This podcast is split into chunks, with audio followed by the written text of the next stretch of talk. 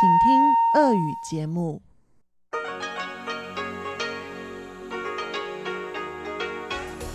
В эфире Международное радио Тайваня. Здравствуйте, дорогие радиослушатели! В эфире Международное радио Тайваня и вас из тайбэйской студии приветствует ведущая Анна Бабкова.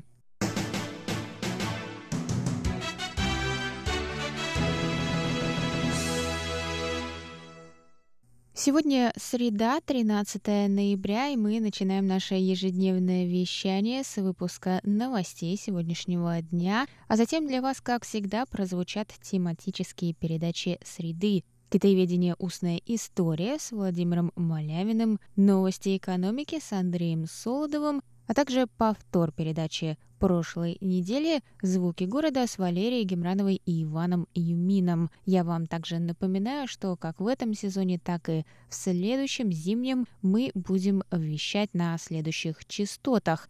5900 кГц с 17 до 17.30 UTC и 9590 кГц с 14 до 15 UTC.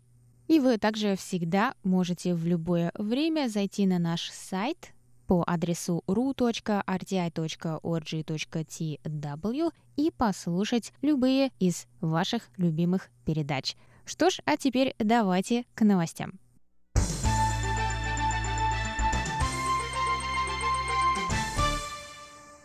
Председатель Первой народной партии Джеймс Сун, Сун Чу Юй, пятый раз станет кандидатом на президентских выборах. Он лично заявил о своем намерении 13 ноября. Выборы президента Китайской Республики пройдут в январе 2020 года.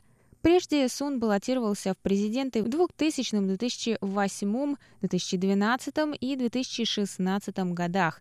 Он сказал, что в этом году будет принимать участие в выборах в последний раз. Сун рассказал, что задумался об участии в выборах после ухода главы Foxconn Терри Го из гонки 17 сентября. Сун сказал, что если бы Го решил баллотироваться, то он не подумал бы о президентстве.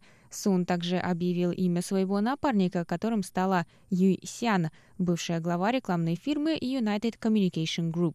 Сун выразил надежду, что люди Тайваня смогут освободиться от эмоционального шантажа со стороны двух основных политических лагерей. Он добавил, что в случае своего избрания будет продвигать конституционную реформу о переходе с полупрезидентской формы правления на парламентскую систему.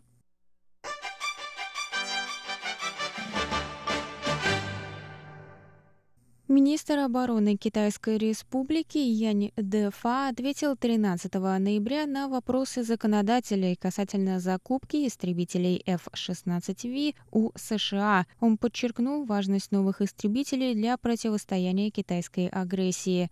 Законодатель от партии Гаминьдан Линь Дефу выразил сомнение в эффективности истребителей для национальной обороны и спросил, возможно ли, что закупка является своего рода платой за защиту и продолжительную поддержку со стороны США.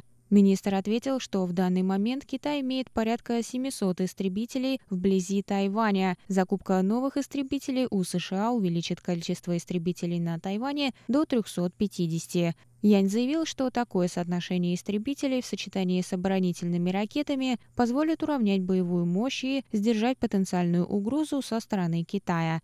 Министр добавил, что проект по замене воздушного флота истребителей F-16EB на F-16V завершится до конца 2023 года.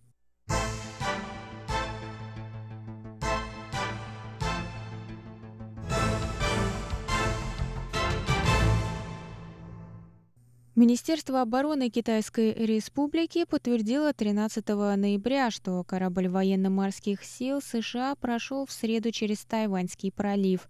Корабль прошел через пролив в южном направлении в сторону пролива Баши, рассказали в ведомстве. На странице 7 флота США в Фейсбуке также появился пост с фотографиями экипажа с биноклями на мостике и подписью «Ракетный крейсер типа «Тикандерога» USS Ченселорсвиль идет через Тайваньский пролив. Согласно комментарию Тайваньского министерства обороны, ведомство было осведомлено о проходе. По мнению некоторых экспертов, транзиты военно-морских сил США через пролив являются ответом США на увеличение давления со стороны Китая на Тайвань.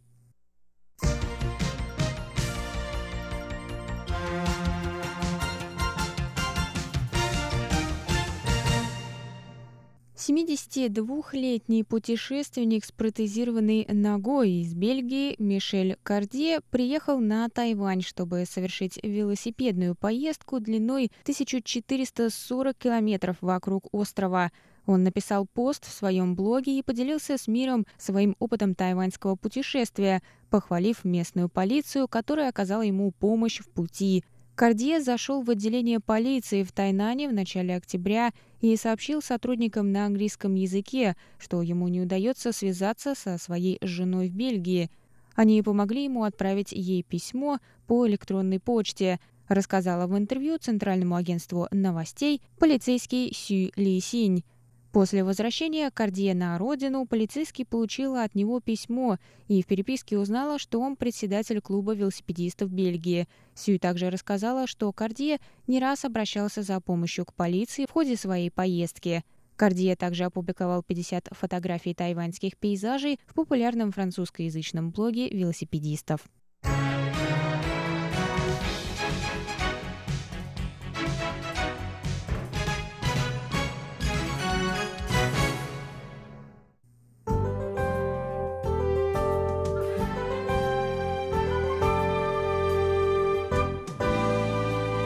Сейчас прогноз погоды.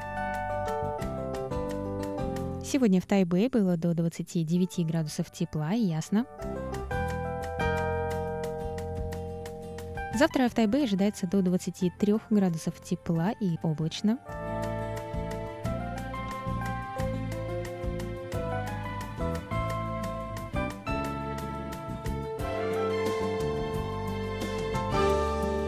Тайджуне завтра до 27 градусов тепла и ясно.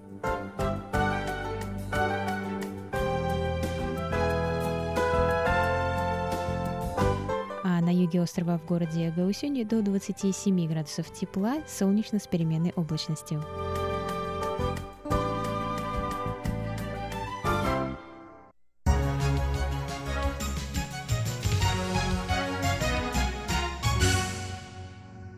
Это был выпуск новостей за среду 13 ноября на волнах МРТ. Для вас его провела и подготовила ведущая русской службы Анна Бабкова. Далее в эфире тематические передачи «Среды», а я с вами на этом прощаюсь. До новых встреч!